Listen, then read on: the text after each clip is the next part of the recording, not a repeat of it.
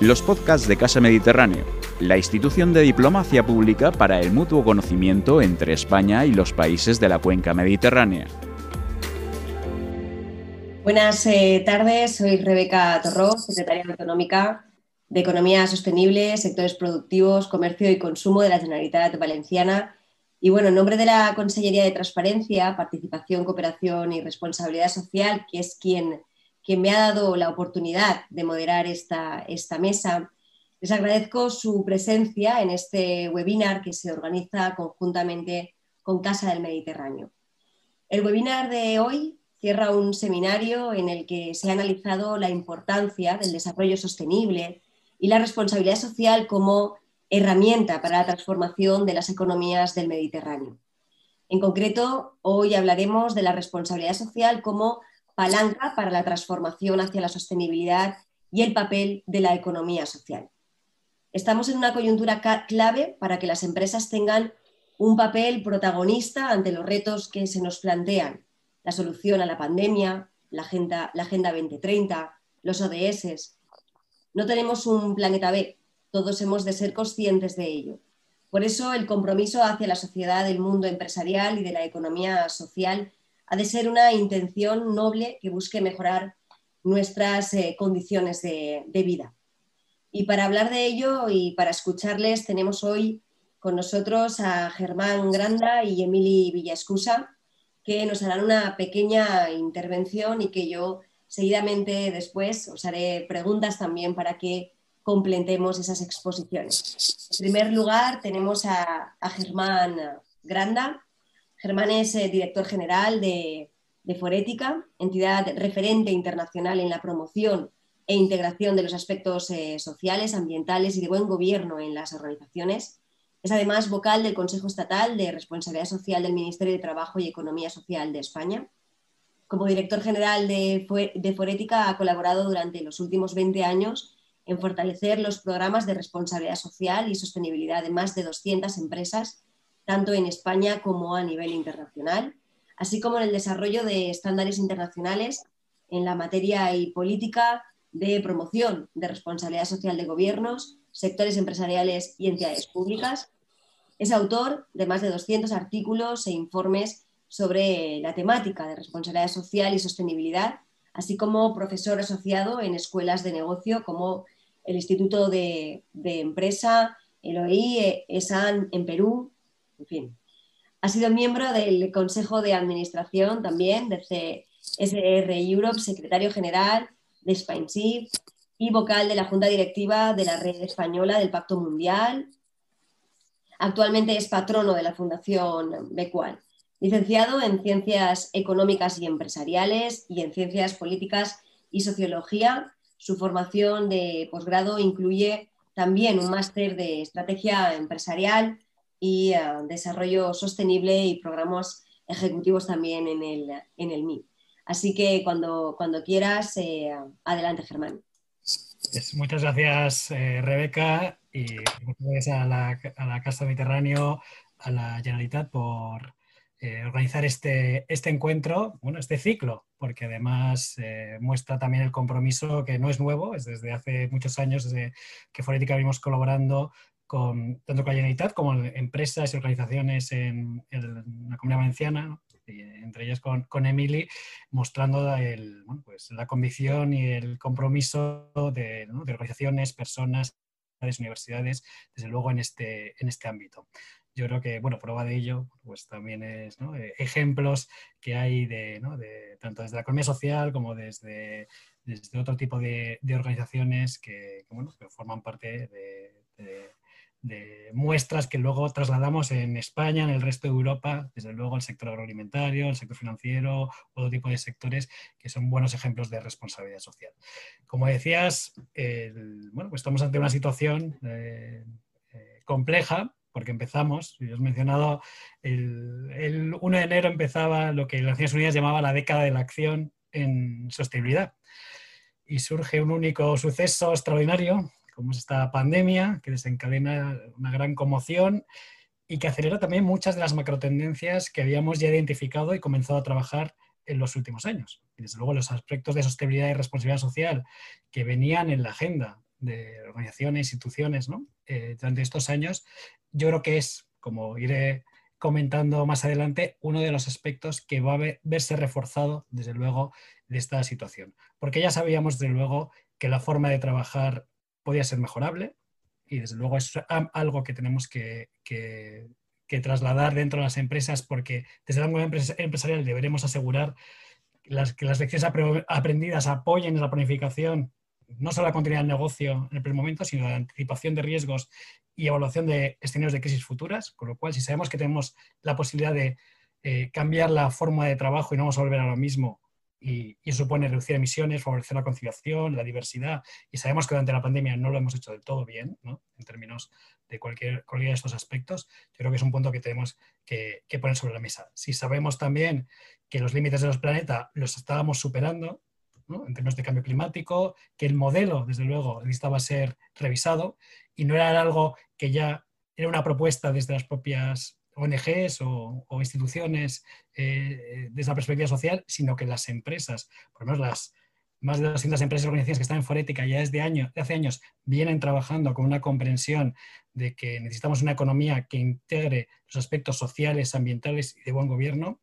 El foro de Davos al inicio de este año eh, hablaba del capitalismo de los, stakeholders, ese cambio, desde luego, de esa afinación de la propuesta del capitalismo, que desde luego tiene que entender que el planeta y las personas se tienen que poner en otro lugar, y esa comprensión desde muchas empresas que de forma natural se está haciendo y a la hora de eh, planificar sus operaciones, productos, servicios de cara al futuro, ya sea por las demandas de los reguladores, ya sea por las demandas cada vez más exigentes de los inversores. Por las demandas de la sociedad, desde luego, tienen que, tienen que ir más alineado, desde luego, ese propósito empresarial con la sociedad, con el planeta, con los resultados, desde luego, eh, económicos.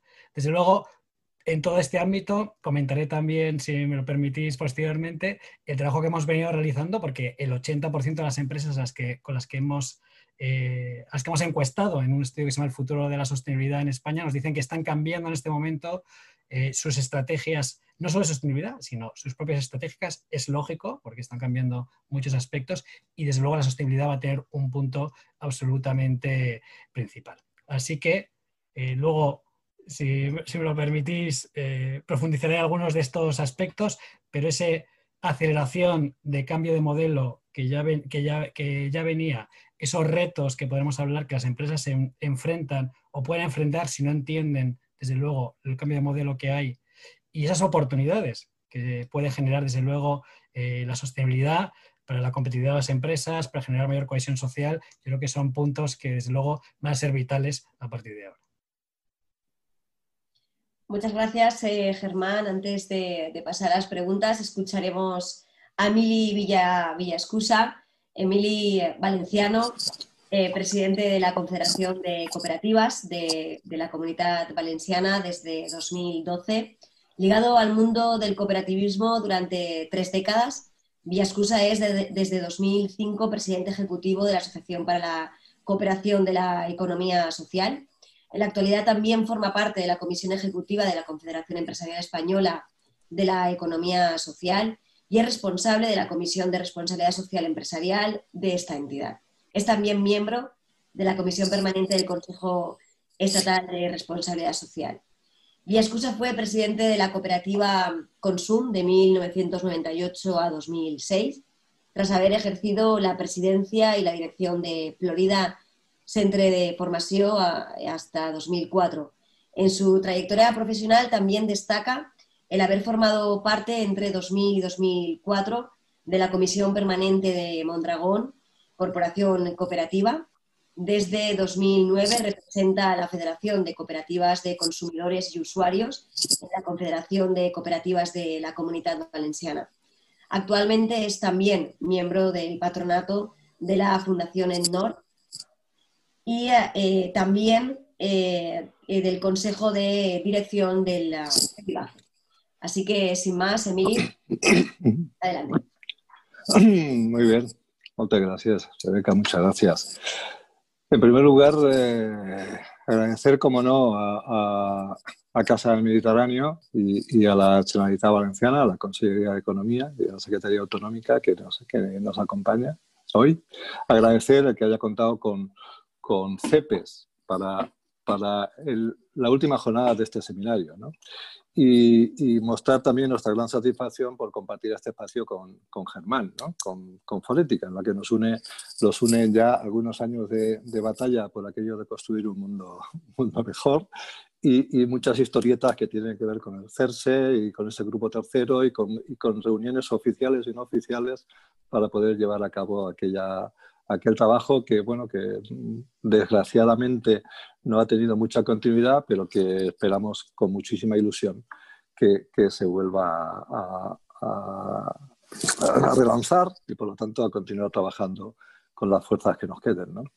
Pero efectivamente muy contentos por, por compartir este espacio. ¿no? Yo quiero utilizar estos primeros, estos primeros minutos para para, si me permitís, definir, definir eh, lo que es la economía social, porque muchas veces ahí, ahí se, confunden conceptos y, entonces lo mejor será, como, sabemos que ahora después eh, Rebeca nos va, a inundar de preguntas, mejor en la primera pues utilizar aquello de la definición de economía social eh, y, empezar a darnos cuenta que es un poco eh, mi objetivo y nuestro objetivo para el día de hoy es que el papel de la economía social dentro del conjunto del desarrollo y la consecución de los, de los objetivos de desarrollo sostenible y el trabajo por la sostenibilidad es un papel fundamental, como es un papel fundamental el del sector privado.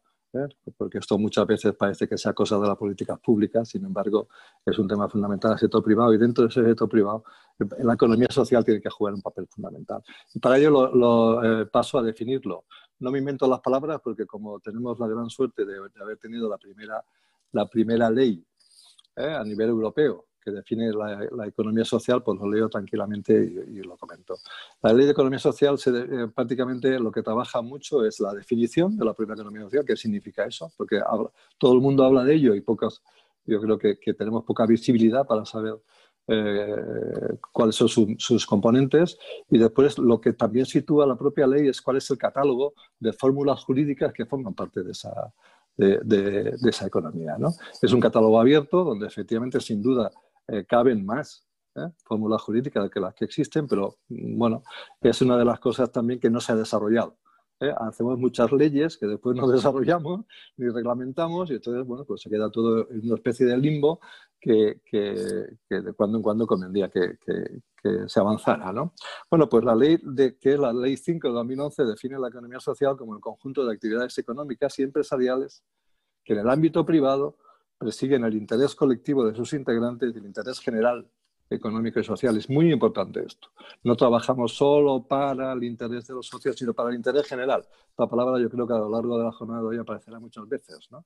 Interés general. Si eso lo incorporamos en nuestras actividades diarias, estamos haciendo aquello de cambiar el mundo ¿no? desde el día a día y no desde las grandes ideas, eh, con exclusividad.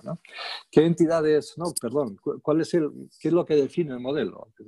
Porque para para formar parte de esta economía social, pues hay que cumplir una serie de principios que son eh, primacía de las personas y del fin social sobre el capital. Por lo tanto, gestión autónoma y transparente, democrática participativa.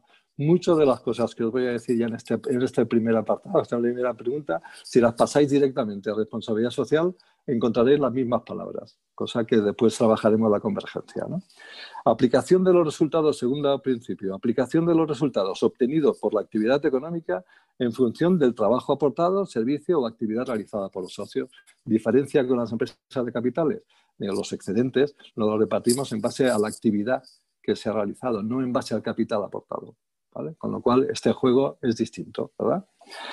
La tercera eh, cuestión, ¿verdad? Eh, aquí está la, eh, las fortalezas.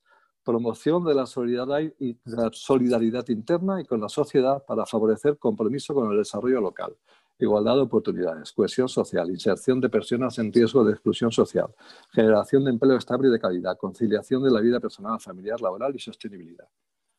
Fijaros el nivel de palabras, pues eso está en la ley. Para nosotros no es una opción, es una obligación. ¿Eh? Y esto es, el, esto es lo que nos diferencia. Y por último, pues independencia respecto a los poderes públicos. Estos son los principios orientadores que tenemos que cumplir todas las empresas que queremos ser de la economía social. Y en ese, eh, ¿cuáles son las que las cumplimos? Pues hay, en ese catálogo que os decía, pues hay, eh, estamos las cooperativas, las mutualidades, las fundaciones y asociaciones que lleven a cabo actividad económica, las sociedades laborales, las empresas de inserción, los centros especiales de empleo, las cofradías de pescadores, las sociedades agrarias de transformación, las entidades singulares creadas por normas específicas, sobre todo desde, desde el ámbito de la discapacidad, con alguna entidad singular como es, como es la ONCE.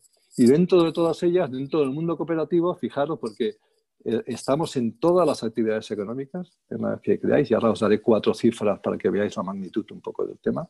Pero dentro del mundo cooperativo, pues estamos en los sectores agroalimentarios, trabajo asociado de todo tipo, eh, consumo, enseñanza, viviendas, eléctricas, transporte, cooperativas del mar, crédito, algunas de ellas prácticamente, ¿no? y en algunas zonas geográficas, pues prácticamente nos hemos quedado como, como los, los únicos que hacemos cosas. Las cooperativas de crédito de la Comunidad Valenciana, pues con sede en Valencia, aunque algunos grandes ¿no? tengan las sedes sociales, pero las operativas ya, ya, no, ¿no?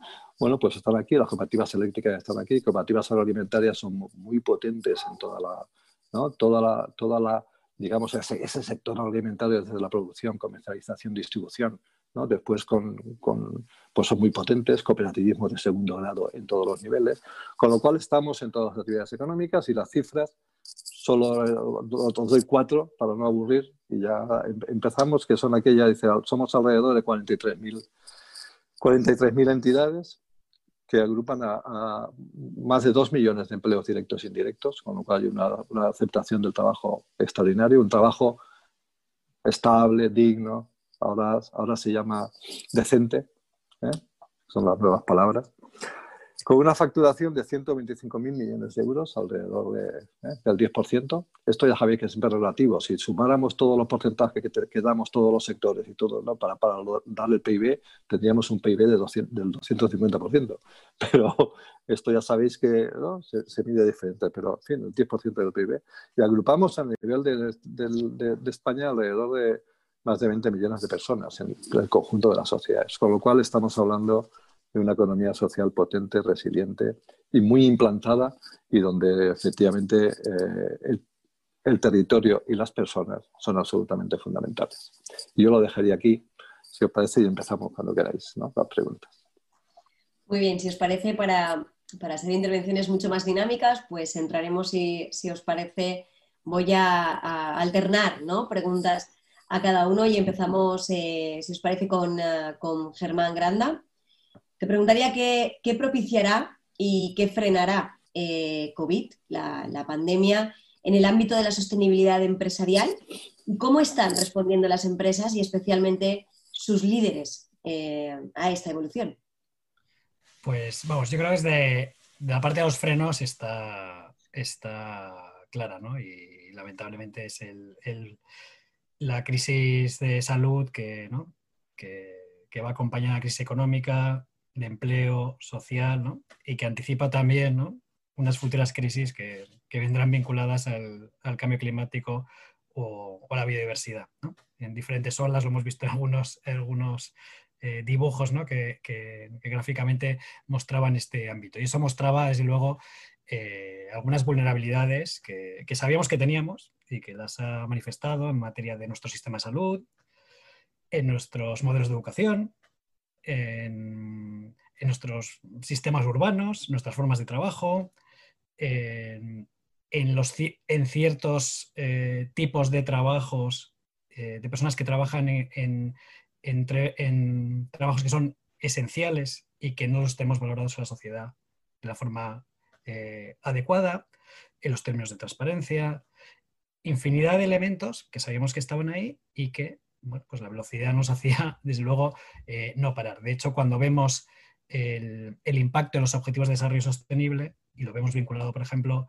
a elementos como la pobreza, llevábamos reduciendo brechas de pobreza durante muchos años, de ahí que era una de las grandes victorias del capitalismo. Bueno, pues habíamos ido a reducir la, pobreza muchos, muchos años, pero de repente desde la crisis financiera empieza a flojear desde luego ese, ámbito y ahora desde luego se muestra que, bueno, los aspectos de vinculados a, pobreza, género, salud, ¿no? Pues eh, desde luego son frenos para el desarrollo, la continuidad del negocio, la forma de trabajar, la propia forma operativa de las empresas, ¿no? que, pasa de, bueno, pues modelos de eficiencia ¿no? que se denominan just in time, con cero stocks, ¿no?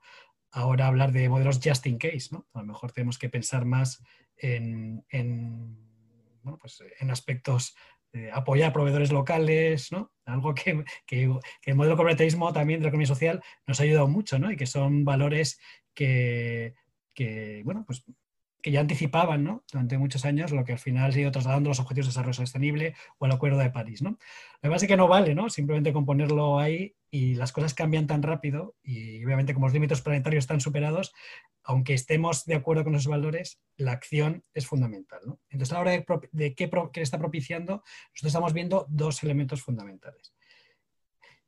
Cabe decir que es desde un grupo de empresas líderes en el ámbito de sostenibilidad, que no es todas las empresas, que debemos intentar, desde luego, eh, llevarlo a todas. ¿no?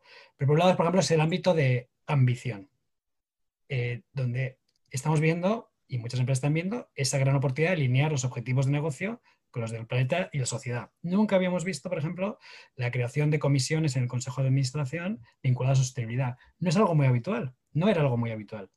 Durante muchísimos años, en los consejos de administración de las empresas cotizadas tenían la comisión de nombramientos, de auditoría, de riesgos, pero que existían de sostenibilidad, bueno, pues ya un 20% tienen ese ámbito. Ya han establecido, producido también por el ámbito de la legislación o el impulso de la CNMV, eh, bueno, pues políticas específicas de responsabilidad social, sostenibilidad, ESG, las siglas de ambiental, social y buen gobierno, cualquiera de estos términos al final llevan al, al mismo conjunto de valores que estamos eh, definiendo dentro del concepto de, responsabilidad social, con lo cual aumentar esa, ambición que se ve, por ejemplo, nosotros tenemos un grupo en, en que se llama el clúster de cambio climático. Están 50 grandes empresas eh, y vemos cómo esos objetivos de tratar de ser, por ejemplo, cero emisiones netas en el año 2050 pasan a bajar al 2040, al 2030, al 2025.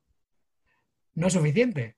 A ser empresas regenerativas, dicen, vamos a hacer una conversación positiva, desde luego, de ese ámbito con nosotros, con toda nuestra cadena de proveedores, poniendo productos, servicios que ayuden a los consumidores, a otras empresas, a reducir las emisiones también, con lo cual ya no solo tenerlo en los valores, en la comprensión, sino en el día a día, todas las organizaciones marcar esos niveles de, no solo de ambición, sino de acción concreta. ¿no? Esa carrera hacia las cero emisiones y esa demostración de que es posible y que va a transformar además, se la aviso a navegantes, sectores completos y lo está haciendo, sector de automación, el sector financiero, la forma de que se presta el dinero, el sector de alimentación, que ha sido fantástico durante la pandemia, la respuesta desde luego que ha tenido, como, el como los profesionales de salud, muchísima gente desde luego ha demostrado que eh, otra ruptura mental ¿no? que necesitamos para la sostenibilidad, que a lo mejor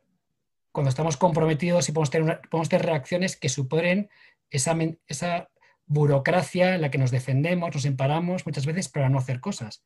Cuando ha habido que ayudar, se ha ayudado, se ha intentado ayudar, se han cambiado modelos y operaciones de negocio durante, durante la pandemia, se han puesto a producir respiradores, mascarillas, gente que no a hacerlo de forma muy rápida, a colaborar con el GES, con administraciones, incluso con sus propios competidores. Estamos viendo modelos de, bueno, todos estos factores que me preguntas, ¿qué se está propiciando? Desde luego son la base de unos cambios que igual el día a día no lo estamos notando, pero cuando nosotros que sí que estamos viendo los planes estratégicos de las empresas de cara a los próximos años, como os decía, en términos de ambición y en términos de acciones concretas, sí los vemos, sí los vemos indicados. Hemos indicado el tema ambiental, el tema que he dicho del cambio de gobernanza, incluyendo los términos de sostenibilidad y la incidencia mayor en transparencia de identificación de riesgos sociales y ambientales de buen gobierno y también cómo se reportan esos riesgos y también desde el punto de vista social. Simplemente para terminar, desde luego, todo el ámbito que viene ahora acelerado, por ejemplo, eh, podemos hablar de desigualdad desde muchos puntos de vista, pero uno urgente es la brecha salarial de género. Bueno, pues desde luego poner sobre la mesa ese, ese elemento que ha venido por la, producido por la regulación, por los inversores y por el, desde luego, el liderazgo de algunas empresas que han puesto sobre, esa mesa, esto no puede seguir así, hay que cerrarlo, es fundamental. Y eso abre también, lo estamos viendo, la reflexión de las empresas hacia otros aspectos de cómo puede propiciar, sobre otro cambio, eh, el cierre de otras brechas de desigualdad y elementos que estaban fuera de su foco, como, oye, ¿debo ser yo partícipe del cierre de brechas de pobreza, por ejemplo? ¿Debo en mis planes de responsabilidad social fomentar el empleo joven, fomentar que los mayores ¿no? pues se readapten, pero de una forma no puntual, sino continua a las nuevas formas de trabajo? Eh, ¿Debo eh, bueno, pues, tener más conexión, desde luego, con el mundo rural y que no se produzca una brecha territorial en ese momento. Todas estas conversaciones, no solo en España, a nivel, por lo menos del contexto más cercano que vivimos nosotros, eh, que, es el, que es el europeo, están pasando dentro de empresas grandes. La mala noticia ahora mismo, en el corto plazo, son muchas, ¿no? Si queremos ver una buena noticia, un cisne verde, que es como llama John Elkington, que es uno de los gurús de la sostenibilidad, frente al cisne negro de, de Nassim Taleb, que es un suceso imprevisto, etcétera, surge el cisne verde diciendo, bueno, pues todo esto, desde luego, podemos reconducirlo para que esas macro tendencias que venían, ya sabemos que la digitalización, que la sostenibilidad estaba ahí, la podemos convertir en algo positivo. Y las empresas, de luego, las empresas líderes, tienen que comprender que tienen que estar a la vanguardia en esto. Muy bien, muchas gracias, eh, Germán. Pasamos a, a Emily. Eh, ¿Cuál es el valor añadido del modelo de empresa de la economía social en las políticas de responsabilidad social? Mm. A, ver, si, soy capaz de concretarlo. Fijaros, una, pequeña historieta con antelación. Yo recuerdo cuando empezamos a, trabajar aquello de la responsabilidad social con todas las organizaciones de la economía social y por lo tanto creamos ahí una comisión de responsabilidad social para hacerlo. La mayor dificultad era salvar salvar aquello de que nos, decía todo el mundo, dice, bueno, pero es que esto, para nosotros, nosotros ya lo hacemos.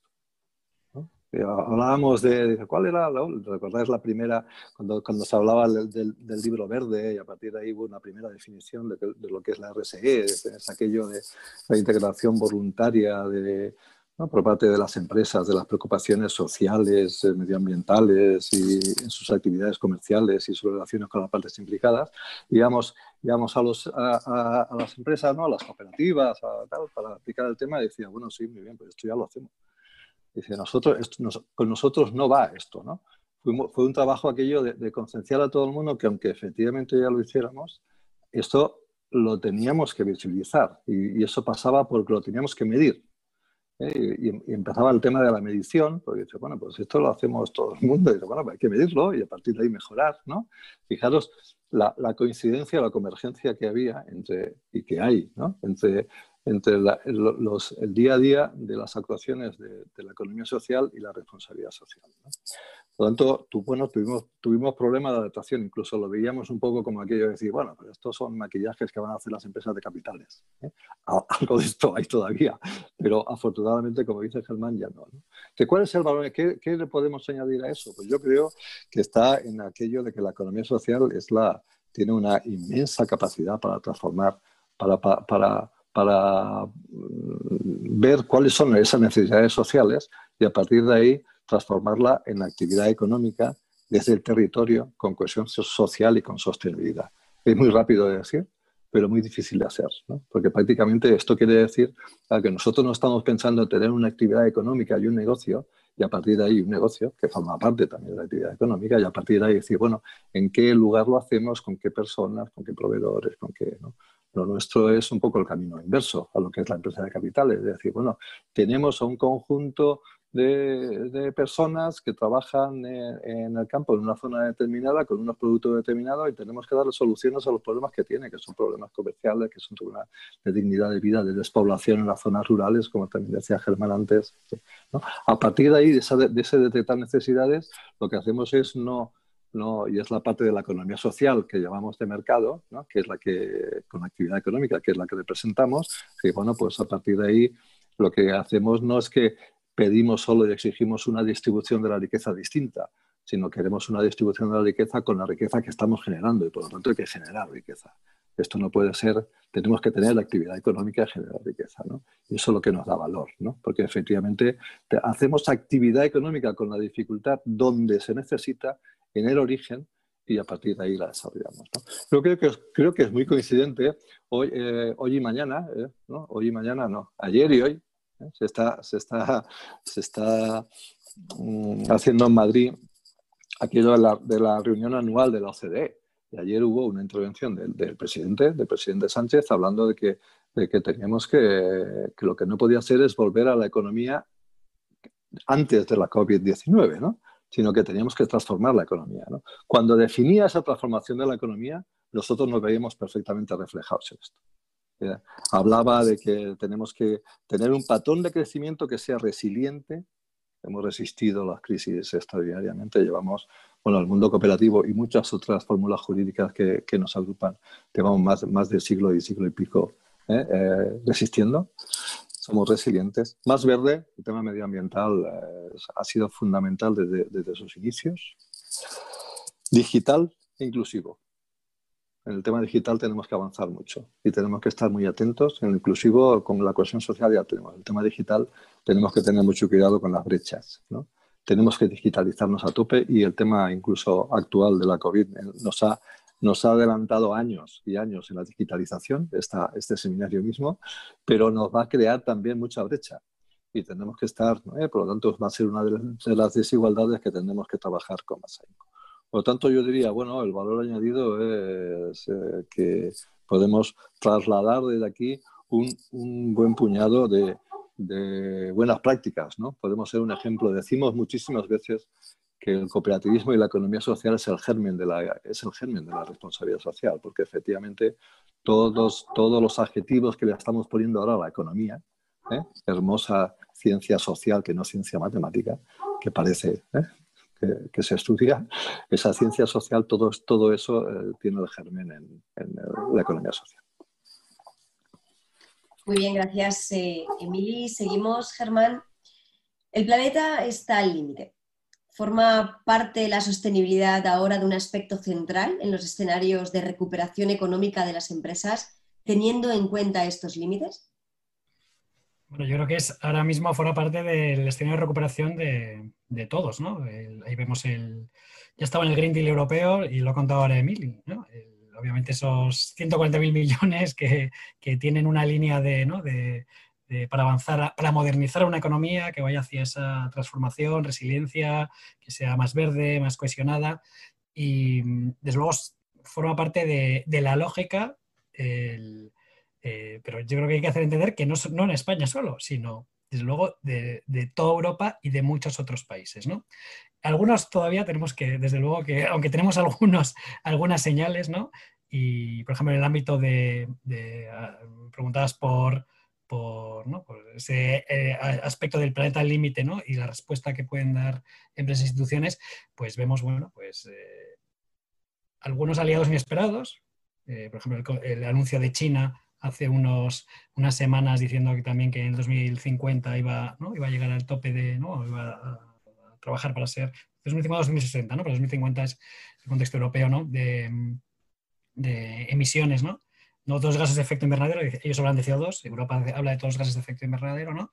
Y luego tenemos el reto, desde luego, de Estados Unidos, tenemos las elecciones, ¿no? La próxima semana y un factor muy decisivo para, ¿no? Que en función de lo que los ciudadanos americanos decidan, pues llevará adelante de forma definitiva el Acuerdo de París o eh, lo paralizará. Entonces, luego desde el contexto europeo sí que estamos, o lo ralentecerá, sí que estamos mm, muy enfocados, desde luego, en una comprensión eh, muy potente de la necesidad de, alinear la economía con las necesidades del, planeta. Y Estados Unidos también. ¿eh? Una cosa es el gobierno, pero si vamos a ver la ciudad de Nueva York o, los estados de California o Massachusetts, etcétera, o las empresas que han, que han firmado el manifiesto We Are Stealing, un montón de grandes empresas diciendo, bueno, pues que diga este señor lo que quiera, que nosotros todavía estamos dentro y la forma de operar tiene que ver, desde luego, con este aspecto de hacer una economía, eh, pues que nosotros decimos de forética, que consiga que 9.000 millones de personas en 2050 vivan con calidad de vida dentro de los límites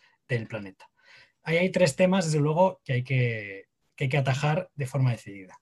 cambio climático, ya lo, estaba comentando desde la perspectiva eh, más política, pero desde la perspectiva empresarial yo creo que hay que eh, llamar la atención. Mm, las empresas grandes ya están, pero también a, las, pymes, que desde luego es un, ámbito que va a ser fundamental para la hora, ahora de acceder a fondos, pero no solo públicos, sino también privados, porque la elección de proyectos, ya estamos cerrando también los trabajos en la Unión Europea de la taxonomía europea en términos de sostenibilidad, a hora de decidir proyectos de financiación va a tener que ver, se van a priorizar ese tipo de proyectos y las pymes también, que sean proveedoras de grandes empresas, van a ver pues la, la competencia, tanto para exportar como aquí dentro, si no te cumples con una serie de parámetros, puedes quedarte fuera del mercado. Con lo cual es muy importante, desde luego, poner foco ahí, eh, más allá que el, consumidor lo vaya exigiendo cada vez más.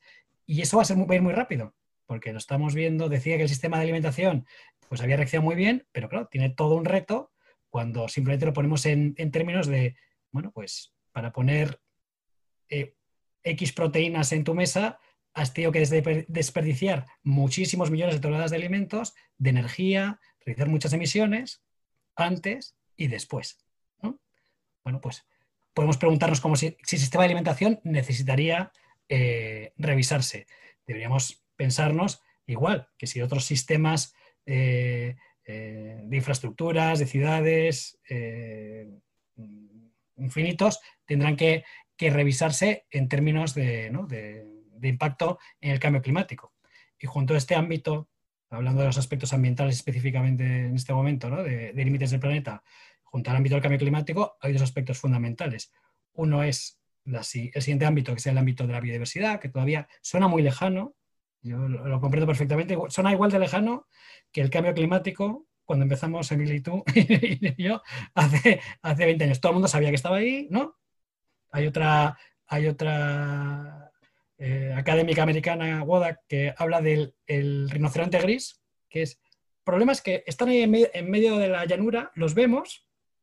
Otra cosa es que no, no queramos, desde luego, reaccionar, pero estaba ahí. Pues el cambio climático lleva muchísimos años desde que está identificado y no se reacciona hasta ahora. Y el tema de la biodiversidad, desde luego, por ejemplo, ahora con la pandemia y todas las, bueno, pues eh, el reto también de las enfermedades transmisibles de los virus, desde animales producto muchas veces de la deforestación, de, avanzar sobre, sobre, la naturaleza, la pérdida de especies que va a impactar también en, muchas veces son materias primas también para, muchas industrias, desde luego va a ser todo, todo un reto, con lo cual la búsqueda de soluciones basadas en la naturaleza es un efecto fundamental. Este año tiene que haber sido la cumbre de biodiversidad, una especie de COP como la de París, pero de biodiversidad, donde vamos a ver, yo sé, yo sé que puede sonar a sostenibilidad ficción, ¿no? pero vamos a ver, igual que se exige a las empresas eh, resultados económicos y ahora que parecía una locura hace muchos años, sociales y ambientales, que midiéramos las emisiones de CO2, descompensáramos, pues también su impacto en la biodiversidad y de forma transparente, producto a producto, servicio a servicio, establecerlo. Esta mañana, por ejemplo, de las tres reuniones que he tenido con empresas, en dos de ellas de gran consumo, hemos ido viendo productos específicos que ponen en el mercado, cómo los podemos, desde luego, eh, descomponer, ¿no? los componentes que tienen para tener el mínimo impacto, desde luego, en la naturaleza posible. Esas cosas están pasando eh, ahora mismo. Y eso se llama, es el último punto, eh, hablar en términos de economía circular. que es desde luego uno de los, de, los, aspectos. Economía es economía, como la economía social. La economía es. Luego le ponemos poner el, el apellido, matizarla, simplemente para, Probablemente desde el punto de vista de economía social te dirán, no sé, que es la forma de hacer las cosas, es la forma de hacer la economía. ¿no? Ahora se llama circular para poner el énfasis, pero será la forma de que la economía se, lleve a cabo. Pasar desde luego de un, modelo lineal a uno circular, donde estamos viendo los compromisos, como decía al principio, de ambición, donde las empresas, las ciudades, los países decidan ser, por ejemplo, cero residuos. Y donde fijemos a cada empresa ¿no? la obligación de ser cero residuos. Usted no puede, los, seres humanos somos los únicos que ponemos residuos en el medio ambiente. usted no puede, ¿no? no puede poner más residuos. Tiene que generar todo lo que, todo lo que ponga, todo lo que se que tiene que convertir en un material que otra industria o usted mismo pueda, pueda reutilizar. Y eso tiene un sentido porque los límites del planeta en términos utilización de minerales, eh, eh, aspectos agroalimentarios, bueno, pues está ¿no? el océano, ¿no? está, está al borde, pero tiene un sentido económico también, porque puede ser un modelo mucho más inteligente, con muchas menos eh, emisiones de CO2, más eficiente económicamente, si tenemos en cuenta estos, estos ámbitos. Y eso no es algo que diga yo aquí ahora, es algo que estamos viendo en las estrategias empresariales de las grandes empresas tecnológicas, textiles, de alimentación, etcétera, etcétera. Muy bien, Germán. Emily, eh, a su juicio, ¿cuáles son las claves que debería contener la nueva estrategia española de responsabilidad social empresarial que ha anunciado el Ministerio de Trabajo y Economía Social? Bueno, suena bien lo del Ministerio de Trabajo y Economía Social. ¿eh? Hemos conseguido estar... Esto nos va a dar mucho más visibilidad, sin duda, eh, pero suena bien. Dice, bueno, pues ¿cuáles son las claves? Pues yo creo que la primera superar, superar los viejos debates. Yo creo que en esto todavía hay rémoras de viejos debates que, sufrimos y que intentamos clarificar con poco éxito, sin duda, Germán y yo, y junto a otros y otras. Y, hay viejos debates como son la voluntariedad o no de esto. Este, ya, al final ya el tema dice, ¿qué, ¿qué más da? Sea voluntario o sea tal, esto hay que hacerlo sí o sí, si somos responsables y si no, hay otro viejo debate que es el tema de los sellos.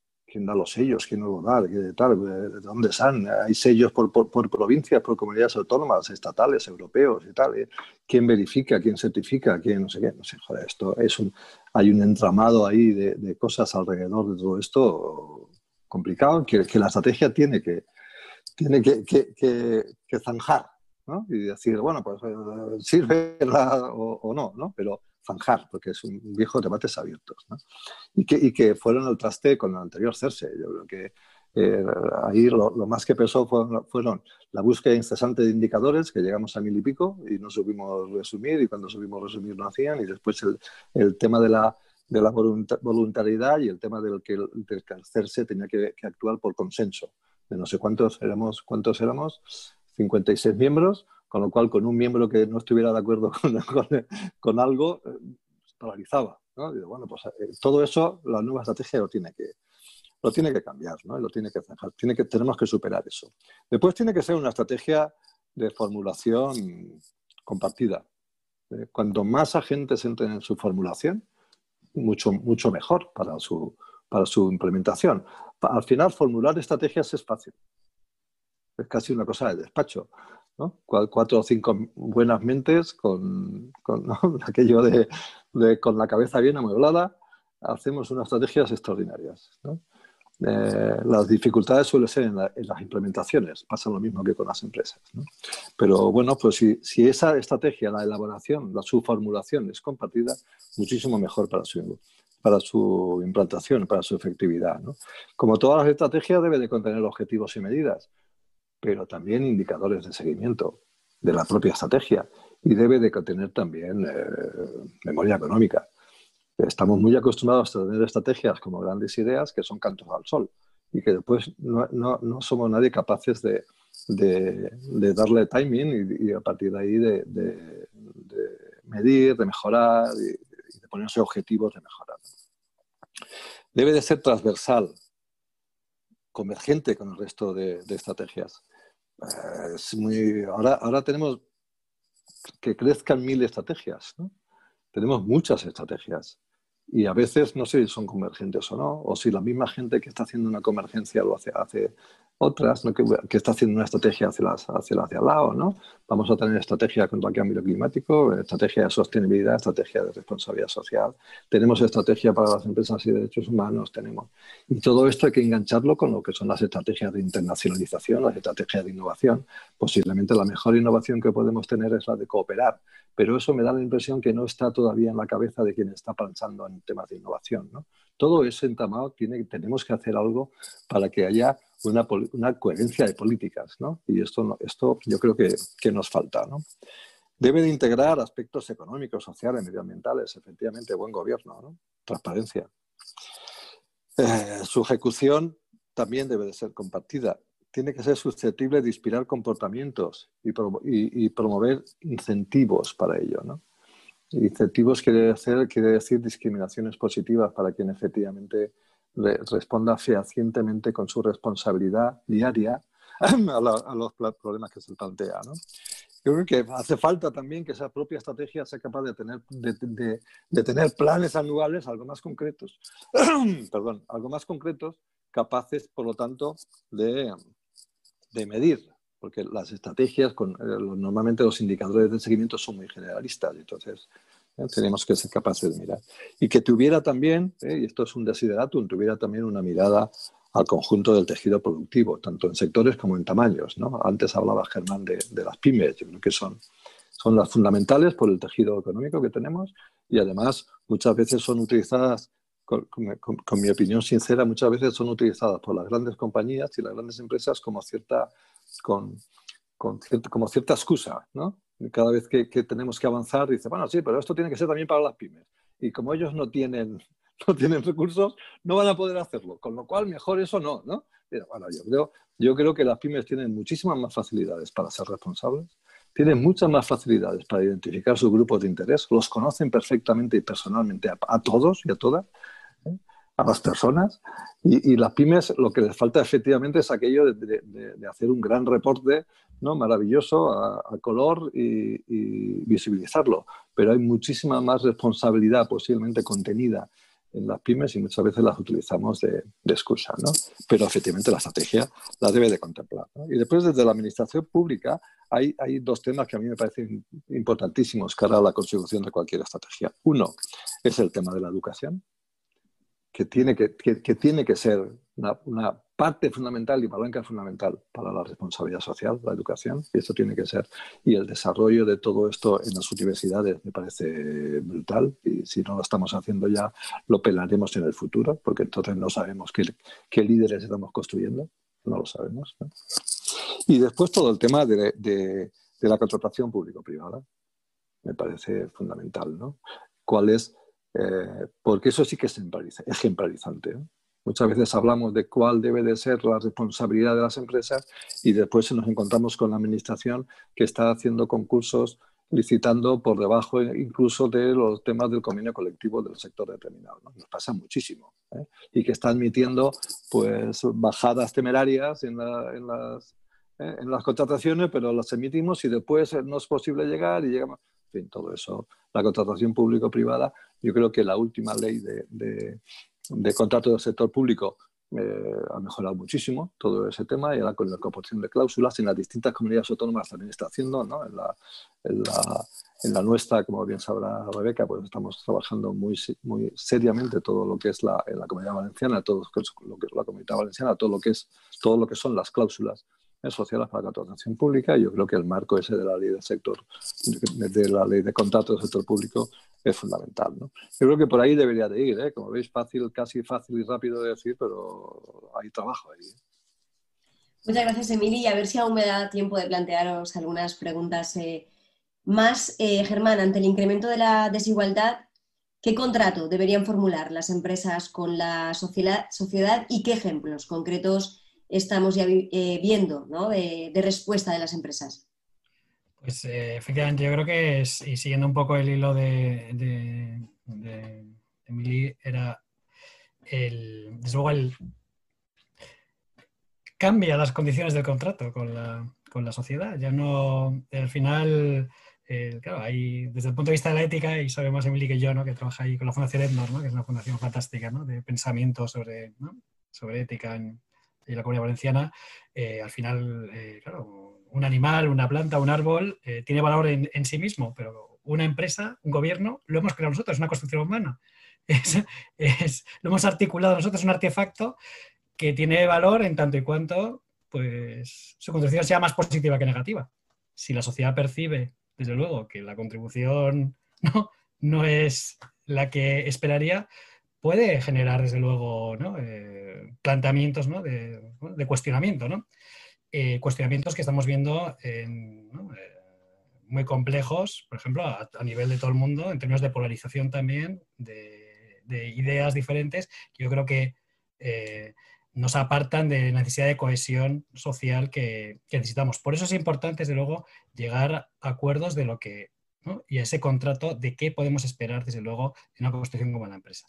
Y estamos todos en esa línea. Yo creo que desde las propias empresas son conscientes que la construcción tiene que, tener en cuenta aspectos ambientales y, por lo que preguntas, los, los ámbitos eh, de desigualdad. Y tienen que ser partícipes y saber que, cualquier, que en sus operaciones, productos, servicios, la forma de contratar, la forma de formar a las personas, su contribución a que los jóvenes tengan un trabajo o que los que tengan el tiempo que estén dentro de su organización puedan desarrollarse y tengan empleabilidad para saltar al otro. Eh, que tengan eh, uno en contexto saludable, pero ya no solo físico, sino también mental. Y, en este y hemos visto, desde luego, el reto de las enfermedades mentales que va en aumento, lleva, iba en aumento en los, en los últimos años, pero desde luego un reto eh, muy relevante en este momento y del que no se, había, no se ha hablado abiertamente en muchas organizaciones. Y se trata de una forma, bueno, pues estigmatizada. Bueno, pues es un reto, desde luego, tenemos que preocuparnos por la salud física y por la salud mental de las personas y los productos y servicios que ponemos, si favorecen o no a ese, a ese ámbito. Eh, empresas que sean diversas, inclusivas, que, motivadas en favorecer la conciliación, eh, que sean capaces de, sí, eh, adaptarse a los impactos de la tecnología, a la digitalización, a la automatización, pero con una transformación tecnológica responsable. De hecho, desde Forética, con estas empresas, hemos lanzado un proyecto que se llama Jobs 2030, que trata de eso. O sea, ¿qué tipo de empleo tenemos que tener en este momento? ¿Qué, es lo que buscan? ¿Qué competencias? ¿Vale? Pero también, ¿qué formas de trabajo necesitamos ahora? Vamos a volver cuando terminen las, la, pues la pandemia eh, bueno, pues ya pues, ah, hemos hecho bueno, pues unos meses este tipo de actividad y todos vamos a la oficina a lo de siempre, o podemos hacer una reflexión sobre cómo podemos mejorar los modelos de trabajo, sabiendo que tampoco ha sido la panacea en términos de conciliación y sobre todo en términos de género, que se han sufrido más han sido las mujeres por muchas razones, ¿no? No solo por los temas, los, tipos de trabajo que, ¿no? que, que en su mayoría, ¿no? Eh, bueno, pues eh, tienen, que a veces, muchas veces necesitan estar presentes, de cuidados a personas, etcétera, ¿no? Se han expuesto mucho más, sino que luego en casa, en términos de conciliación, ¿no? Pues también no ha, sido, no ha sido fácil. Bueno, pues habría que repensar, desde luego, ese tipo de, de, ámbitos si queremos, desde luego, tener un contrato de las empresas eh, importante. Y también yo creo que, y es el último, la última reflexión, eh, mm, con todas las organizaciones sociales. Porque yo creo que también hemos comprendido la necesidad que tenemos de colaborar más intensamente desde las empresas con las ONGs.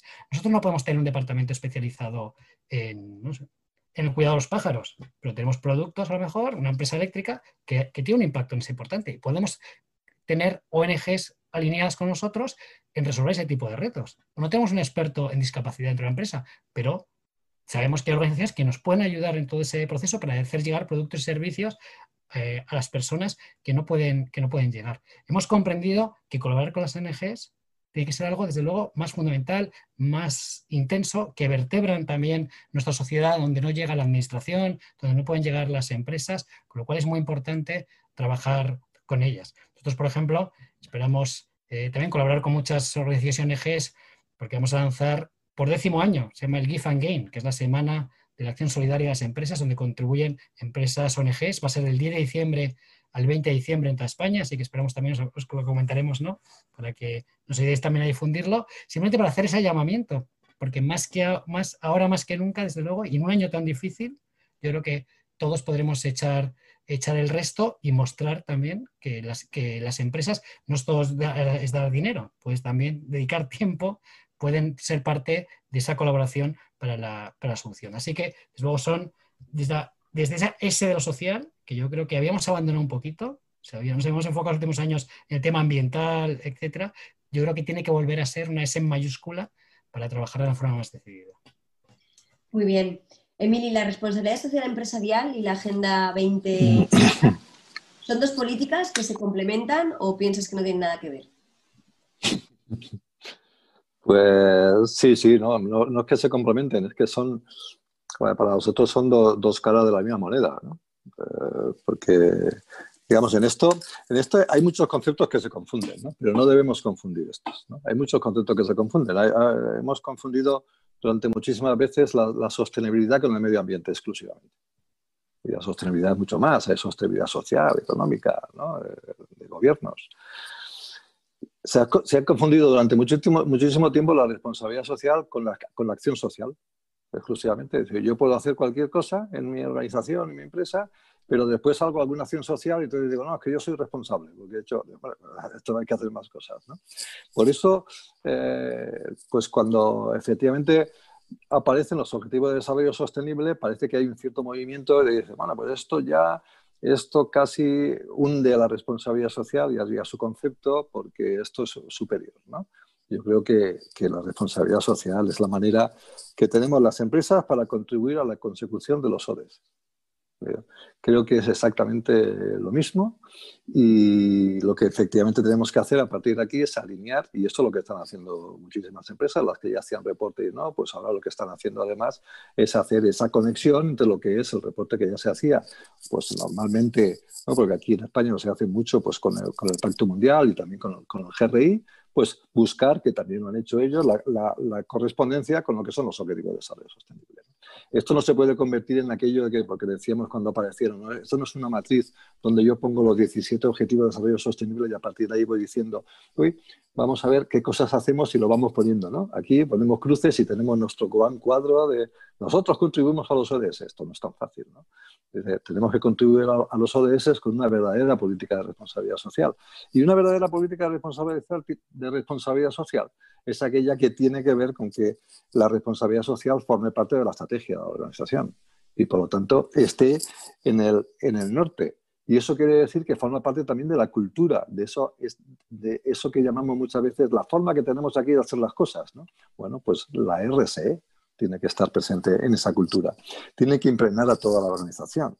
Tiene que integrar las decisiones, las decisiones de la empresa a todos los grupos de interés. Por eso la economía social parte siempre, por eso bueno, recuerdo mi intervención inicial del tema del germen, porque la economía social tiene muchos grupos de interés eh, generados alrededor de lo que es todas las actividades de la empresa. Y esta es una ventaja efectivamente importante respecto al resto. Tiene que reportar a la, sociedad, porque si efectivamente no basta solo con hacerlo, hay que, ¿no? eh, hay que decir lo que se hace y, además eh, hacerlo bien no contar muchas veces lo que no se hace y contarlo bien. Y, y, por último, tiene que, tiene que ser, tenemos que ser coherentes, porque muchas veces nos hemos visto con el tema de, de que eh, hay, hay, grandes organizaciones que, que, tienen, que tienen reportes y memorias de sostenibilidad o de responsabilidad social extraordinaria y después en el día a día de repente hacen, un, ¿no? hacen aquello un desastre y que, que no ayuda a generar ¿no? Confianza, porque al final la confianza, la confianza es el, el conjunto de aquello de, ser transparentes, tener buen gobierno, ser coherentes, y eso genera confianza. Lo, solo las dos primeras, sin coherencia, no genera confianza. ¿no? Las, el juego de las S es, es bonito. Muy bien. Eh, Germán, tenemos que convivir con la pandemia durante algún tiempo, incluso es probable que sus consecuencias se dejen sentir durante años o, o décadas.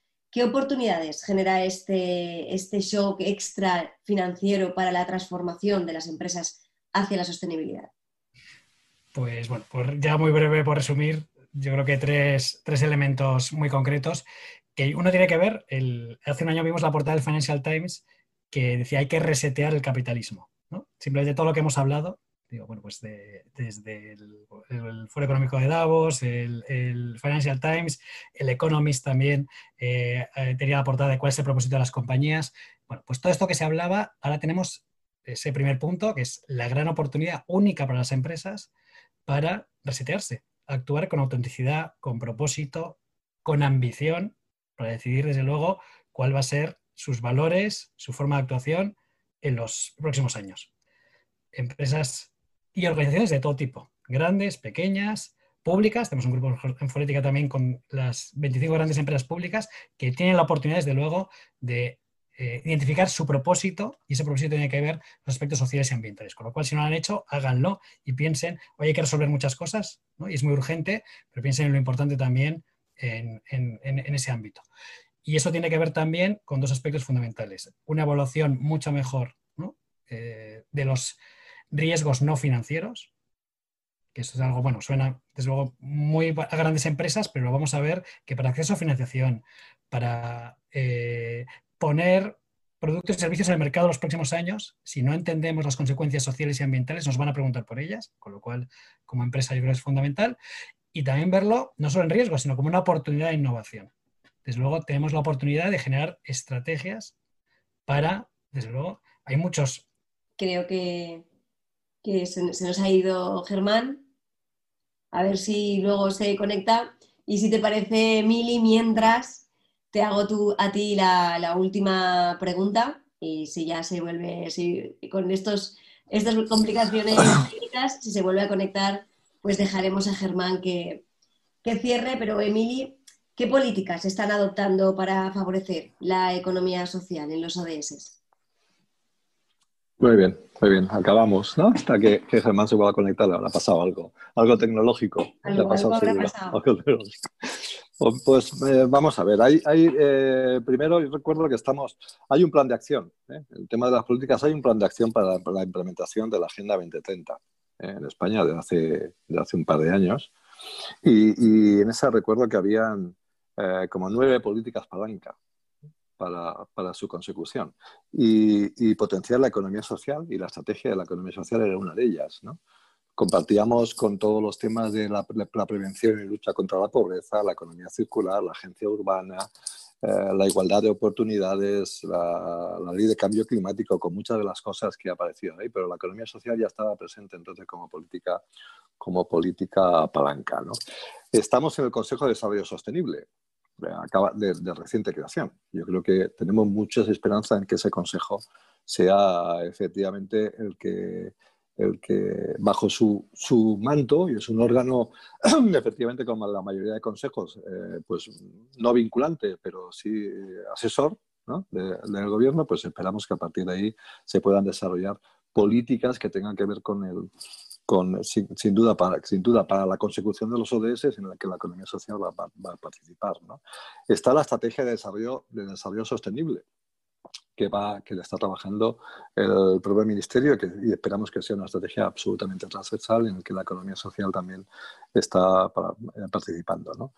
Las mujeres políticas que, que, están encima de la mesa, creo que ya, ya he comentado alguna, que es el tema de las cláusulas sociales para la contratación pública. A mí me parece que son como, ejemplarizantes desde el punto de vista de la, administración eh, que, nos pueden dar un papel extraordinario. Y CEPES, como la organización representativa del conjunto de la economía social, está teniendo ahí un, papel muy activo. Creo que hay que poner en valor eh, las alianzas público-privadas, pero también las privadas privadas, incluso las públicas públicas, ¿no? porque claro, cuando, hablamos de las administraciones públicas, siempre casi nos referimos a, la a, la administración central o al gobierno o a, yo creo que esto cuando más lo, parcelemos desde el punto de vista público mejor. Y ahí hay, tiene que haber muchas alianzas eh, desde las administraciones, la administración central pero también desde la administración autonómica y la administración local que me parece fundamental por la cercanía con los ciudadanos y ciudadanas y por lo tanto con el trabajo pues, sobre los EDS pero también las privadas privadas eh, la estaba, estaba comentando las Germán eh, se, da, se tiene que dar mucho más lo que son las alianzas de las empresas y del mundo empresarial con las ONGs. Efectivamente, eh, aquí estamos participando también eh, con, con, todo lo que es la cooperación al desarrollo. lo, que tiene lo, que, lo que tienen de bueno los objetivos de desarrollo sostenible es que ya no se plantea solo el tema de cómo vamos a ayudar al sur, sino que efectivamente los problemas y necesidades del planeta están en todos los sitios desarrollados, poco desarrollados, en, proceso de desarrollo o, que progresan adecuadamente. ¿no? Pero eso no tiene que significar que exclusivamente nos dedicamos a nuestro territorio, a nuestro, tiene que, ¿eh? a, las personas que tenemos más cercanas, porque eso haría que olvidáramos de que efectivamente hay grandes desigualdades también fuera y, por lo tanto que la acción tiene que ir encaminada a todo el mundo. Y en eso las ONG nos tienen que, nos tienen que ayudar y las alianzas empresas y ONG, como había dicho Geman, son importantes. Europa nos también nos tiene que ayudar en todo esto. Y las políticas europeas que efectivamente con sus directivas yo creo que han sido un poco el faro para, para ahondar ¿eh? en, eh, que, que, hay que seguir y efectivamente va a haber también un plan, un plan de acción para la economía social que ya se está trabajando en donde los ODS tienen también un papel integrado. ¿no? Yo creo que esas son las, las, eh, políticas que se están adaptando a, favor de todo ello. ¿no? Y por último, si, si, si me, dejas pues una última reflexión, ¿eh? casi así a nivel general. ¿no? Creo que trabajamos... Te, ¿Eh? iba a decir que hicieras una, última reflexión, se iba a decir también a, a Germán, pero adelante. ya no.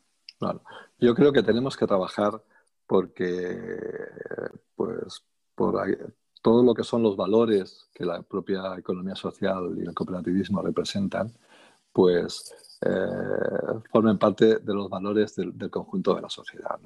Hoy, ¿no? Germán, estamos en, estoy con la reflexión, mi, reflexión final, así que pensando un poco la tuya, porque te la voy a preguntar.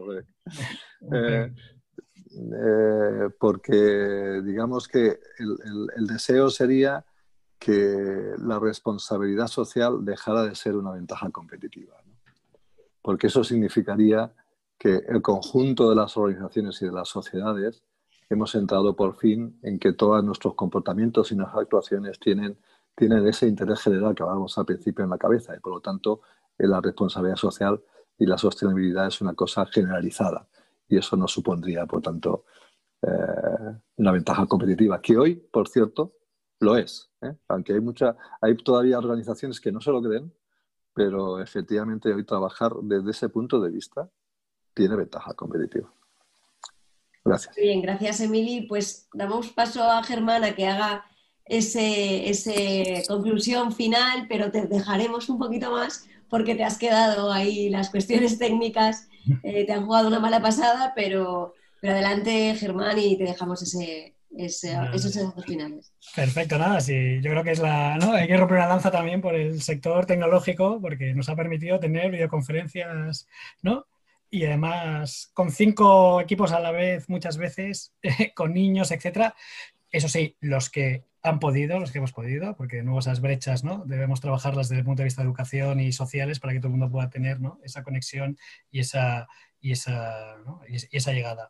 Y simplemente, bueno, pues nada, un minuto para redundar en el, en, el argumento que estaba, estaba llevando a cabo sobre esa búsqueda ¿no? de este propósito vinculado a la sostenibilidad, identificación de riesgos y oportunidades de negocio, porque podemos generar oportunidades de nuevos negocios, productos, servicios, llegar a nuevos mercados y es algo que tiene que propiciar también y apoyar eh, la administración, ¿no? Eh, apoyando desde el punto de vista de la compra pública, fiscalidad, etcétera, ese, ese ese cambio de, modelo y, eh, bueno, pues en esa línea de, trabajar en los tres puntos fundamentales que desde luego desde Forética estamos empujando. Ambición y estamos marcando que las empresas sean ambiciosas a la hora de marcar esos objetivos, cero emisiones, cero residuos, cerrar la brecha digital de, la brecha perdón, salarial de género y otras brechas que puedan haber en la empresa y hacerlo cuanto antes, eso es la ambición. La acción, desde luego, marcada en que cada producto, cada servicio, las operaciones que hayan tenga, desde luego, operativamente esta visión de la sostenibilidad y las alianzas. Sabemos que no podemos hacerlo solos, que cambiar sistemas, llevar a cabo, ¿no? lo hemos visto en la pandemia, necesita de la colaboración de, muchos, con lo cual identificar, y ahora también con los fondos europeos, vamos a tener que identificar esas acciones de colaboración donde podemos trabajar eh, administración con empresas para bueno, pues, resolver retos ambientales, sociales, fomentar la cohesión y es una buena, buena oportunidad. ¿no? Yo creo que la sostenibilidad, la responsabilidad social también nos ayuda a trabajar en ese, en ese ámbito de las, de, las, de las alianzas. Disculpad por la desconexión, pero, pero bueno, yo creo que ese mensaje era el, el final. La verdad es que muchísimas gracias por vuestras intervenciones y vuestras aportaciones. Bueno, yo creo que ante estos nuevos retos ¿no? que decías que vamos eh, a vivir, yo creo que el propósito empresarial, no solo empresarial, sino también el de las administraciones, el de las asociaciones, el de las ONGs, el de todos se tiene que pasar por comprometernos ¿no? con la sostenibilidad y también con la responsabilidad social eh, empresarial, en definitiva, porque al final es por un interés general. ¿no? Yo creo que eso es lo que nos debe, nos debe quedar y para mí ha sido un placer eh, participar moderando esta, esta mesa como, con dos personas como, como vosotros, de los que tanto he, podido aprender. ¿no? Muchísimas gracias también a todos los que han formado parte de este seminario, a los organizadores, como no, y a todos los que, los que nos han seguido en estas tres ¿no? Eh, jornadas que la Consejería de Transparencia junto a Casa eh, del Mediterráneo pues, han organizado. Muchas gracias y todo un placer. Ha escuchado un podcast de Casa Mediterráneo. Para acceder a nuestras actividades y contenidos le invitamos a visitar nuestra página web y a seguirnos en nuestras redes sociales, YouTube, Instagram, Facebook y Twitter.